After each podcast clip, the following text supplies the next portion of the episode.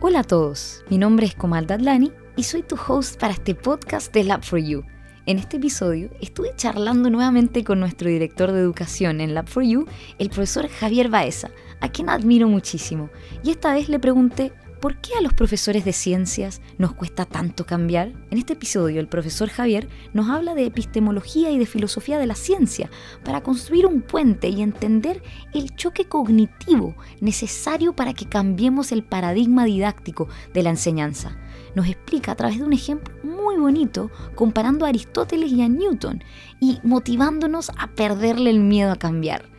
Espero que ustedes disfruten de este episodio tanto como yo disfruté conversando con el profesor Javier.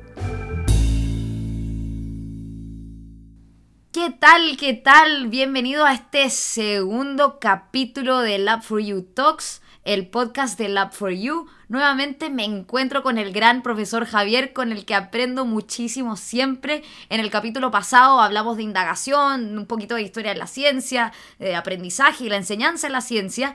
Y en este segundo capítulo queremos hablar y discutir de un tema que brevemente discutimos la semana pasada y la vez pasada en el podcast, de un paper que me había compartido profesor Javier de Vicente Mellado Jiménez que habla del siguiente tema con una pregunta, puede sonar polémica, pero es una pregunta muy interesante que trataremos de responder. ¿Por qué a los profesores de ciencias nos cuesta tanto cambiar nuestras concepciones y modelos didácticos? En este paper eh, eh, se discute de los obstáculos que nos impiden asumir las innovaciones didácticas y qué factores estimulan esos cambios didácticos. Y también se habla de, un tema que me gustaría preguntarle a profe Javier de epistemología. ¿Qué es la epistemología? Conmigo me, me acompaña en este podcast profesor Javier, con quien aprendo muchísimo. Profesor Javier, gracias nuevamente por unirte a esta locura de podcast. Eh... Vamos, vamos a tratar de responder algunas preguntas, pero como siempre vamos a dejar más preguntas abiertas. sí. Es, un poco inevitable. así es, así es con profe Javier. Profe Javier, quiero entender mejor este, pod, este, este, este paper que me compartiste. Eh, por, por favor, eh, explícanos qué es epistemología y qué relación tiene con la filosofía de la ciencia. Entonces, la, la, epistemología es una rama de la filosofía que estudia el conocimiento y cómo, cuáles son los procesos que nos llevarían hacia construir ese conocimiento. Entonces, eh, la epistemología muchas veces se toma como un sinónimo de, de, la filosofía de la ciencia porque está estudiando los mismos fenómenos que produce la ciencia. Entonces, cuando hablamos de qué es lo que hace un científico o, o cómo un científico valida que, lo que él encontró en el laboratorio es conocimiento y no es una especulación de él o es un error de él, tiene que ver con, la epistemología. La epistemología estudia esos procesos y trata de definir una de las cosas que trató de definir en algún segundo y, ya está un poco pasado de moda, pero se sigue enseñando en algunos colegios, es el tema del método científico. Entonces, ¿cómo, ¿cómo, hacen los científicos para producir ese conocimiento que es reproducible, que, tiene impacto en el mundo, que, puede llevar a cosas concretas como la construcción de aviones y de vacunas?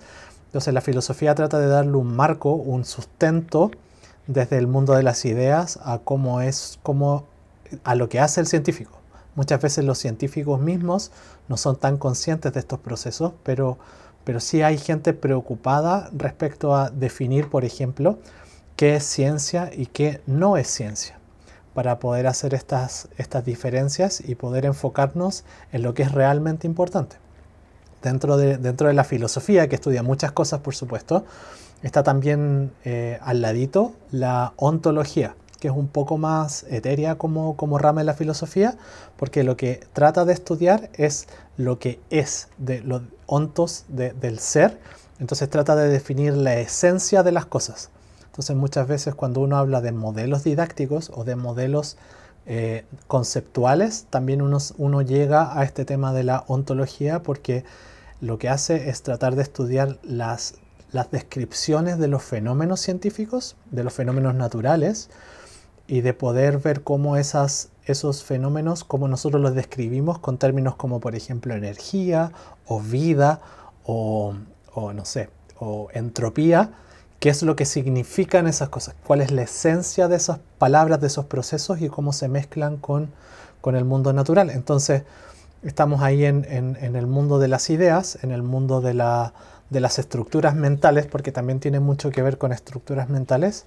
Y si consideramos las opiniones de algunos filósofos de la ciencia como, como Thomas Kuhn, eh, americano, que habla de, que en el fondo esta, esta cosa de la ciencia es una construcción más social, no, no es solamente una construcción eh, intelectual, personal, sino que tiene más ribetes de, construcción social con todo lo que eso significa. Entonces, cuando hablamos de epistemología, estamos hablando de, de el conocimiento, cómo llegamos al conocimiento, cómo se han dado esos procesos históricamente para atrás también, también se choca un poco con la historia de la ciencia, y, trata de, descubrir cuáles son estos procesos que nos llevan a ese conocimiento que, consideramos lo más verdadero posible o lo más cercano a la verdad que podemos alcanzar.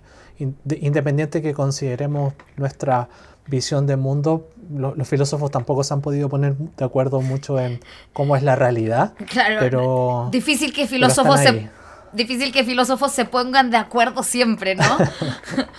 pero, pero, pero está ahí. Y, y, y, profe Javier, cuando tú describes la epistemología, ¿no? Esta rama de la filosofía que estudia el conocimiento científico, su naturaleza, el alcance, y, hablas también de, la ontología, ¿no? Como la, esencia de, de, ese fenómeno científico. Por ejemplo, diste el ejemplo de la entropía, de la vida. ¿Por qué esto es importante en la enseñanza de la ciencia? es, importante porque independiente que seamos conscientes como profesores o no, nosotros tenemos posturas epistemológicas. Nosotros nos paramos frente al conocimiento desde un punto de vista que no es neutral. Y muchas veces, si eso no es consciente, nosotros podemos llevar a nuestros estudiantes a pensar equivocadamente como nosotros. Y es muy importante entonces ser conscientes de eso. Claro, claro. Espérate calmado, calmado, que esto es súper importante, o sea, encuentro esto muy importante. Entonces, nuestra concepción o preconcepción nos va a hacer enseñar de una forma u otra?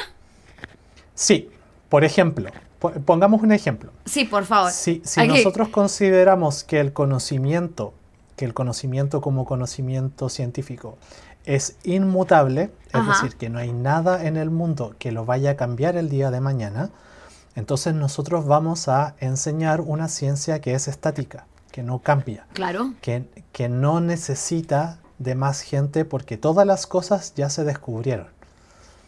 Y hay, y hay una postura filosófica que dice que una vez que tú llegas a eso que consideras verdad, no puedes cambiarlo. No puedes cambiarlo porque es la verdad y la verdad está ahí y es eterna. Entonces, esa visión de la ciencia, esa postura epistemológica, si tú la llevas a, por ejemplo, una clase práctica, eso significa que si hay una verdad que es cierta, entonces hay alguien que tiene la razón y hay alguien que está equivocado. Y la forma de descubrir si es que alguien tiene la razón o está equivocado consiste en ir a preguntarle al experto, consultar el libro, ir a internet y eso es suficiente para encontrar la verdad. Si tú en cambio consideras que esta visión de, conocimiento científico es algo tentativo, es algo que puede cambiar el día de mañana, es algo que, necesita de ser redescubierta por, las nuevas generaciones para que le den un nuevo sentido y para que entiendan más en profundidad el fenómeno, entonces tú esa ciencia la vas a enseñar no a través de los ejemplos de los grandes científicos, no necesariamente a través de, de, demostrar que alguien está en lo correcto alguien, alguien está equivocado, sino que vas a tratar de construir ese conocimiento a partir de preguntas. No te vas a quedar con lo que diga el experto o lo que diga el libro, porque eso podría cambiar. Y tú deberías enseñar o vas a enseñar, si es que lo crees así desde tu fuero interno, pensando en que los estudiantes también pueden aportar ese cuerpo de conocimiento no solo para expandirlo, sino también para repensar aquello que ya está descubierto. Entonces, esas dos cosas que, uno podría pensar en verdad es, algo muy pequeño, puede permear todo lo que yo haga dentro de la sala de clases y por lo tanto si yo no soy consciente de que estoy aplicando un modelo epistemológico, tampoco voy a ser consciente de que necesito cambiar esa forma que, estoy usando para enseñar. Entonces las dos cosas van de la mano. Yo no puedo enseñar si es que algo que desde mi fuero interno no esté eh, dentro de las cosas con las que yo estoy comprometido desde el convencimiento personal, desde el convencimiento intelectual y muchas veces también desde el convencimiento emocional, porque uno se la juega por una idea, por una mm. postura, pensando que eso me va a servir para poder llegar hacia ese conocimiento. Entonces, eh, puede ser una barrera, puede ser un obstáculo o puede ser un facilitador de los procesos. Entonces, si yo malentiendo a la ciencia, si a mí nadie nunca me enseñó que la ciencia podía ser construida de otra forma y que de hecho es construida de otra forma, y yo idealizo el rol del científico, voy a llegar a ideas que al final en la enseñanza de la ciencia son nocivos, son negativos y llevan a cosas como prejuicios de cuáles son las características que tiene un científico. En el primer caso uno pensaría que un científico es una persona que descubre la verdad, que tiene acceso a eso que llamamos verdad y por lo tanto es una persona excepcional, es una persona distinta, es una persona especial. Y no cualquier persona hubiese podido llegar a ese conocimiento. Y si yo lo doy a entender así desde, desde mi clase, ninguno de mis estudiantes va a querer ser científico, porque ninguno de mis estudiantes necesariamente se va a sentir excepcional. Entonces ahí hay, un fuerte componente eh, intelectual, obviamente, porque son ideas los que están detrás, pero, pero si tú la conjugas con el hecho de, la enseñanza, puede ser un factor al momento de la enseñanza. Entonces en el, en el trabajo que, que estábamos leyendo, eh, hay una idea respecto a estos modelos de enseñanza que también son posturas epistemológicas. Respecto no solo a la ciencia, que esa es una un, aspecto del problema, pero el otro, el otro modelo es respecto a cómo debe ser enseñada la ciencia, que también es importante, porque la ciencia, y ambas cosas en general van juntas, no, en general no van tan separadas, pero se expresan de maneras distintas. Ahí está la idea del constructivismo, del que el estudiante tiene que poder construir su propio conocimiento, o está la idea de la, de la inducción, que yo tengo que enseñarle al, al, estudiante en forma transmisiva, en forma vertical, respecto al conocimiento, porque si la verdad es inmutable y yo la tengo, obvio que lo que tengo que hacer es pasársela a los que no la tienen. Claro, claro, y ahí es como el conocimiento va desde el profesor hasta el lápiz y el cuaderno del estudiante sin pasar por su mente, sin pasar por ese proceso más... Eh, de pensamiento analítico o etcétera, y algo que tú dijiste como de redescubrir para descubrir en, ese proceso epistemológico eh, de la enseñanza de la ciencia. El, redescubrir tiene un, significado más personal, porque lo que nosotros hacemos cuando estudiamos algo no es inventarlo. Nosotros lo descubrimos para nosotros, en el sentido de que algo que desconocíamos eh, ahora es forma parte de lo que nosotros hacemos o podemos hacer. Claro, como en, en la historia de la humanidad nosotros no estamos aportando nada. Claro, es como ese aha moment de que yo entendí algo. ¿A eso te refieres? Como yo estoy estudiando, no sé, eh, fuerza igual masa por la aceleración y lo sé como fórmula, pero no lo entiendo. Y luego hay un proceso en donde yo digo, ajá, ahora sí lo entiendo y lo descubro.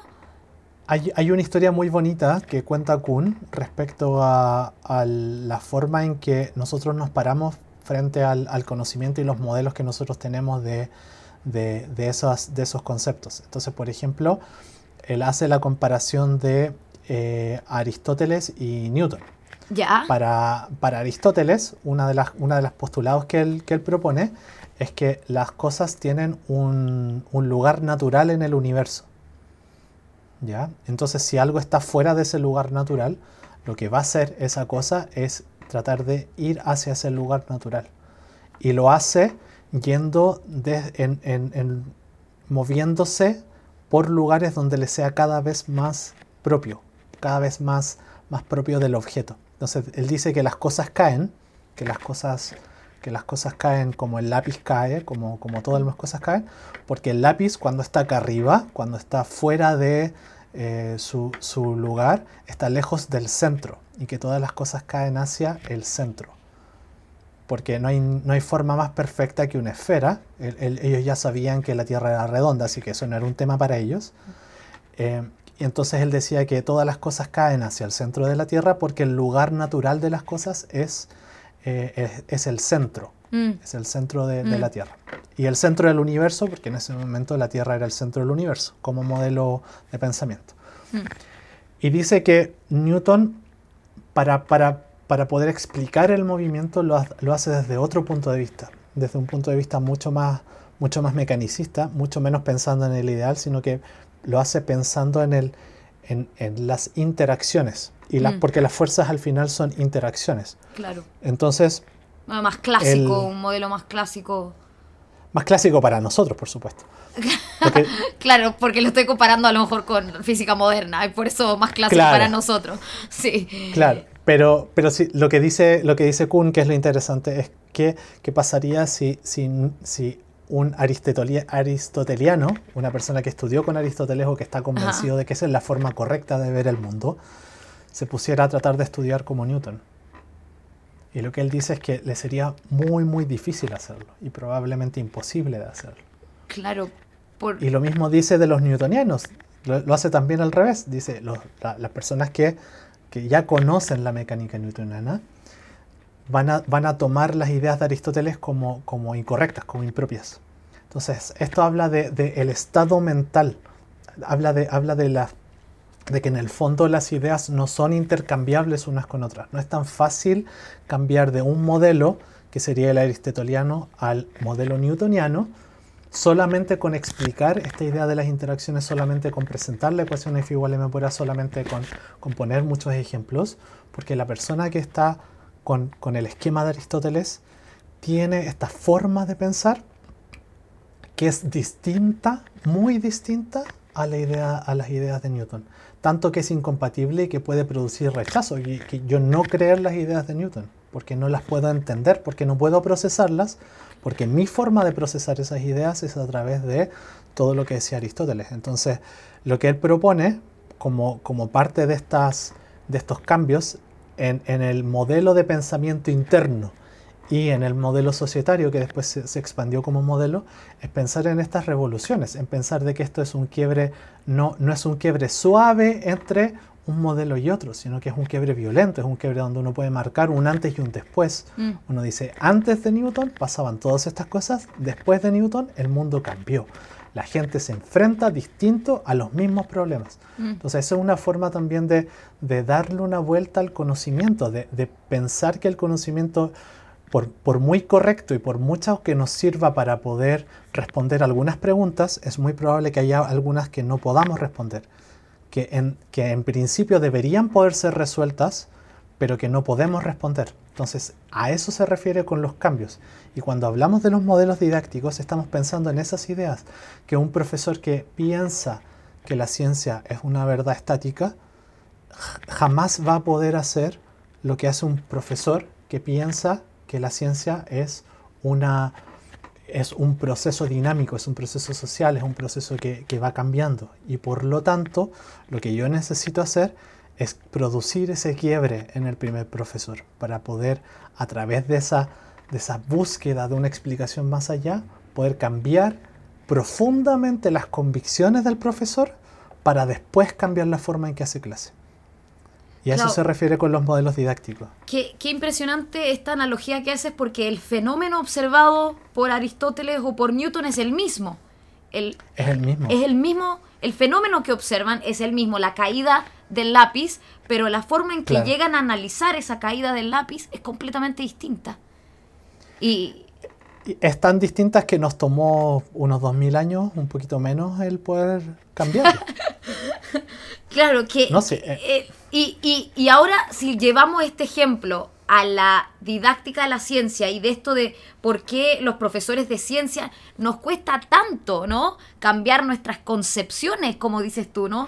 Y, modelos didácticos y, y, qué relación tiene con la filosofía de la ciencia, eh, me, gustaría entender un poco más y, con esto podemos, eh, podemos ir cerrando y concluyendo este capítulo del podcast para ir a un, a un siguiente, donde hay algo que, que sí, me, sí me llama la atención, que habla de las barreras de este cambio didáctico, eh, porque hay una formación inicial de un profesor y tú dices que tiene que haber un quiebre para que yo cambie, cambie mi didáctica, ¿no? aunque cuando hablamos de contenidos disciplinares, yo los enseño, etcétera, pero mi formación inicial fue una y ahora estoy obligado a cambiar. ¿Cómo lo hago? Si yo soy un profesor de ciencia, ¿cómo lo hago? Habría que plantear el problema desde, desde dos puntos de vista. Un, profesor que ya haya sido formado, un profesor que ya está en ejercicio y un profesor que está en formación.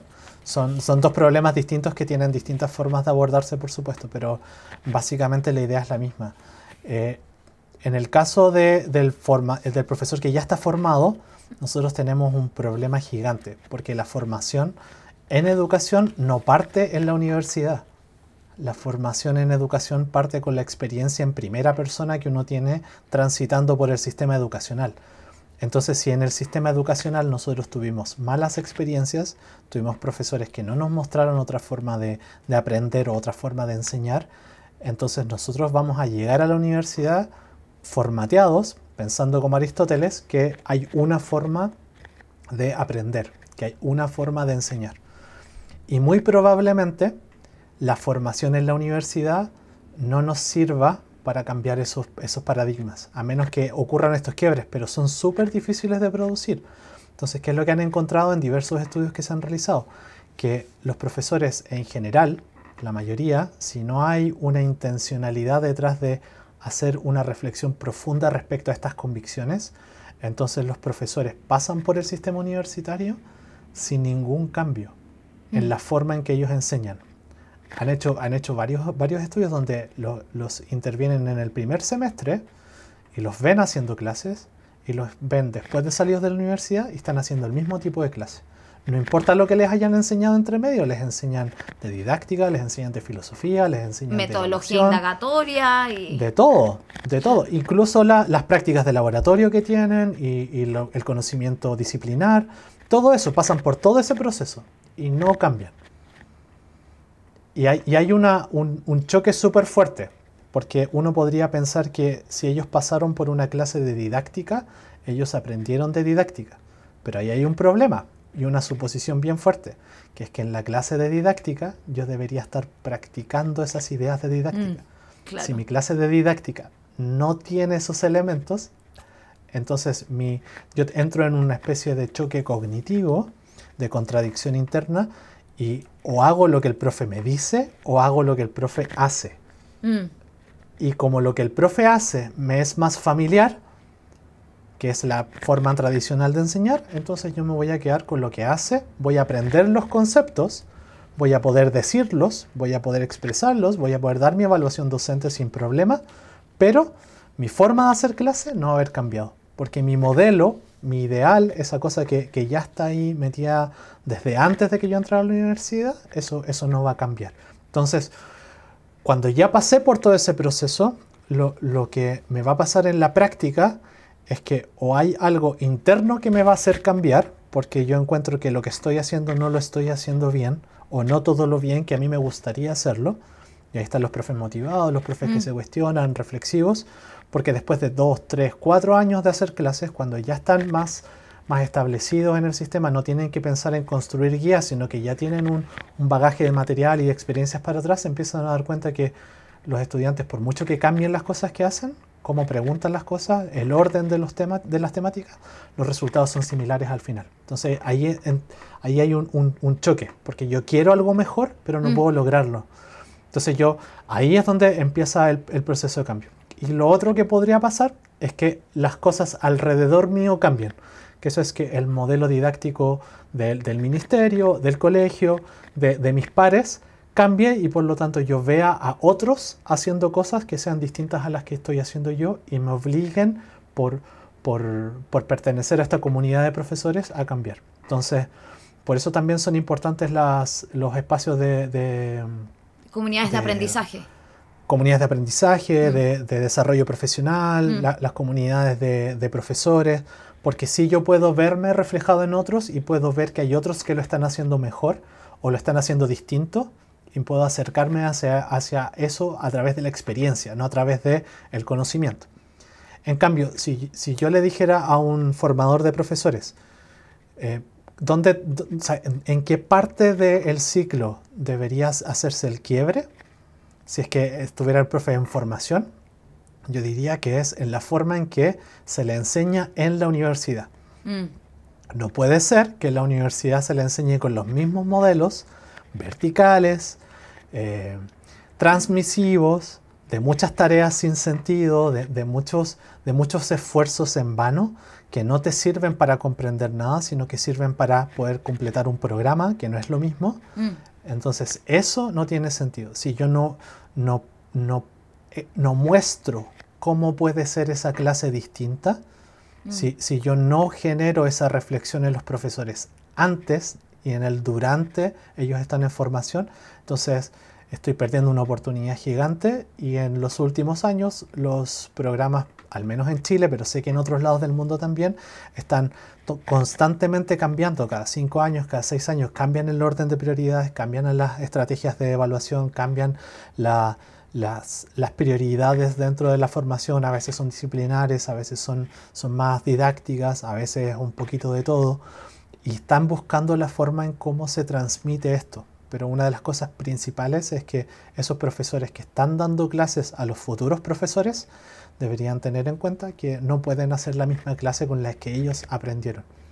Entonces, cuando el profesor en formación pueda vivenciar eso que es distinto, ahí puede producirse este choque entre la, entre, entre la realidad antes de la universidad y la realidad de la universidad y hacer la comparación y decir, bueno, ¿cuál de los dos modelos es el que yo encuentro más familiar para mí y cuál de esos dos modelos, o tres modelos o cuatro modelos, porque hay más de dos, mm. que, que, me acomodan a mí como persona, como profesional y creo que pueden ser más efectivos para enseñar, para lograr los objetivos que, que, que tiene el programa, el curso y yo como persona y como ciudadano y como, como individuo. Entonces, ahí hay un... Entonces estos modelos son, son, son modelos personales, son modelos internos, que es difícil de estudiar, pero, pero se puede. Mm.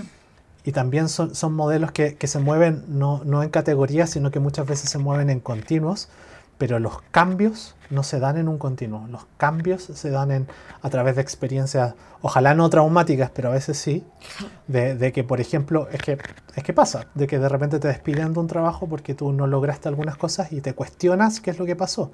Y puede ser. Y te ayuda a crecer y te ayuda un montón pero, pero ojalá se lleguen en espacios donde uno pueda reflexionar con otros, donde uno pueda tener una guía también. Mm. Lo ideal sería en la universidad, pero para los profes que están en formación hay, hay otros espacios que les pueden servir como para ir mirando otros ejemplos eh, y, y, perder el miedo a cambiar, porque eso también es súper importante. La epistemología, la, la, las disciplinas didácticas, ya sea las didácticas en general, las didácticas de las ciencias o de las especialidades, tienen formas de aproximarse hacia estos modelos didácticos, tienen formas de mostrar cuáles son las distintas estrategias y uno puede hacer este cambio sin tener que inventar de cero porque puede aplicar experiencias que otros ya hayan hecho y que hayan servido en algún sentido y uno vivenciarlo también si es que uno tiene la motivación y el espacio para hacerlo, vivenciarlo desde lo que viven los estudiantes cuando se enfrentan a modelos distintos de enseñanza. Es muy muy distinto una clase donde lo importante es F igual M por A o lo importante es pensar acerca de las relaciones entre los cuerpos.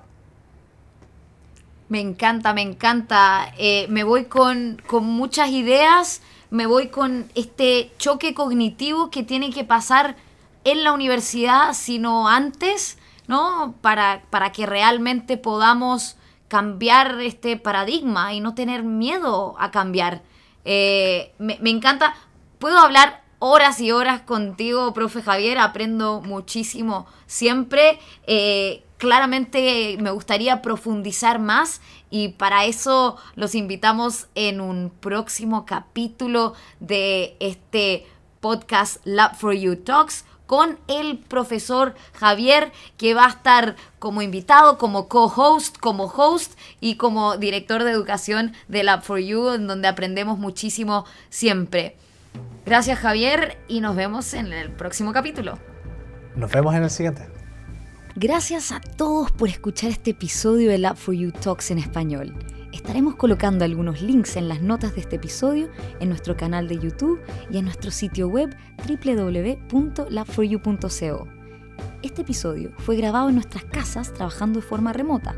La producción audiovisual y el diseño gráfico fue realizado por José Ferrada, el director de diseño de Lab4U, y la difusión y distribución por nuestros amigos de Más Más.